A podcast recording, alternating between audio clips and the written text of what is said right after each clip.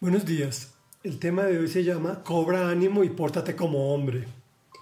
Estamos leyendo eh, los primeros 12 versículos del capítulo primero del primer libro de Reyes. En contexto, David al final de su vida entrega su reino a su hijo Salomón, quien debe continuar con sus planes de su padre eh, de reconstrucción de toda la, de, de toda la nación y él le da instrucciones también de orden personal. Y dice así, David ya estaba próximo a morir, así que le dio estas instrucciones a su hijo Salomón. Según el destino que a todos nos espera, pronto partiré de este mundo. Cobra ánimo y pórtate como hombre. Cumple los mandamientos del Señor tu Dios. Sigue sus sendas y obedece sus decretos, mandamientos, leyes y preceptos los cuales están escritos en la ley de Moisés.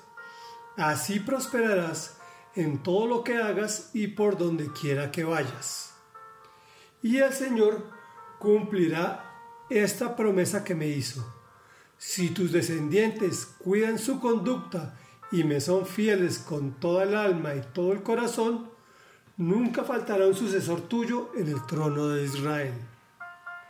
Ahora bien, Tú mismo sabes que Joab, hijo de Sarbia, derramó sangre en tiempo de paz como si estuviera en guerra, y mató a Abner, hijo de Ner, y a Amasá, hijo de Jeter, los dos comandantes de los ejércitos israelitas, manchándose así de sangre las manos.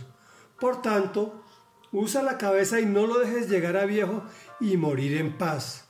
En cambio, sé bondadoso con los hijos de Barzilai, de Galad y permíteles comer en tu mesa, pues ellos me ampararon cuando huía de tu hermano Absalón.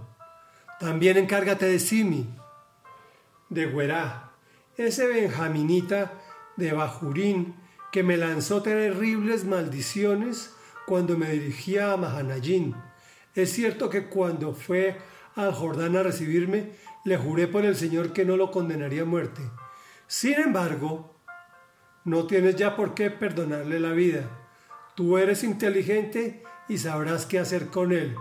Aunque ya está viejo, hazlo sufrir una muerte sangrienta. David murió y fue sepultado en la ciudad que lleva su nombre. Había reinado siete años en Hebrón y treinta y tres en Jerusalén. Así que en total reinó en Israel cuarenta años. Lo sucedió en el trono su hijo Salomón y así se consolidó firmemente su reino. Reflexión. Dios no maquilla su palabra, como lo hacemos nosotros los hombres, al triunfar o al pecar. David aclara que todos moriremos. Muchas personas tienden a evitar pensar en la muerte, pues su vida no dio fruto que perdura. Si tú estás en esa categoría, te recuerdo que mientras vivas, Puedes pedir perdón a Dios y a Jesús que entre en tu corazón, reconocerlo como tu Señor y tu Dios y que perdone tus faltas, sean las que sean. David le da este consejo a su querido sucesor e hijo Salomón. Cobra ánimo y pórtate como hombre. Cualquiera pensaría que va para la guerra, pero lo más importante y que requiere de mucho valor es obedecer los mandatos de Dios. Seguir sus sendas no es fácil. Necesita que moramos a muchas cosas nuestras, pero su triunfo es extraordinario. Prosperarás en todo lo que hagas y trascenderá generaciones. A tus descendientes los elevará a niveles no sospechados. A David lo utilizó como parte del árbol genealógico de Jesús, del mismo Dios encarnado. Bueno, después de lo principal, se le da instrucciones mundanas. ¿Recuerdan al general Joab que hacía lo que bien le parecía? Pero David no lo enfrentó. Recordemos que mató a un pocotón de gente y finalmente mató a, Absalón en contra de las órdenes directas de, de su padre David. Ese trabajito se lo dejó a Salomón. También recordó al viejito Barzilai, que lo apoyó en momentos de dolor. Eso no se olvida jamás. Generó gratitud hacia sus hijos. Tampoco se olvida fácilmente a quien se aprovechó de nuestro sufrimiento y en esos momentos puso el dedo en la llaga. Para la muestra Simi. ¿Recuerdan que insultó al rey cuando huía por su vida?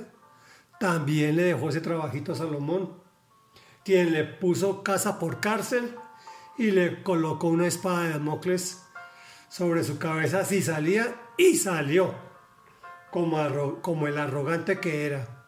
Solo puedo decir que qué bruto. Aprendamos de su torpeza y no cometamos los mismos errores. Oremos. Amado Dios y Padre Santo, gracias por acudir siempre a nuestro llamado, pues tú eres omnipresente, estás en todos lados, omnipotente, todo lo puedes, y entre muchos más, omnisciente, todo lo sabes, pero nosotros no. Por ejemplo, la muerte, no la entendemos, pues tú esperabas que comiéramos del árbol de la vida, que es tu Hijo Jesucristo, y no desobedeciéramos.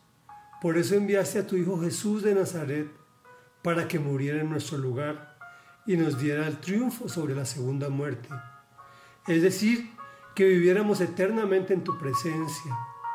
Gracias Señor y Dios, pues tu vida y tu enseñanza nos dio fruto que perdura. Viviremos eternamente junto a ti. Hemos orado y te lo hemos pedido, en el nombre que es sobre todo nombre, en el dulce nombre de Jesús. Amén y amén.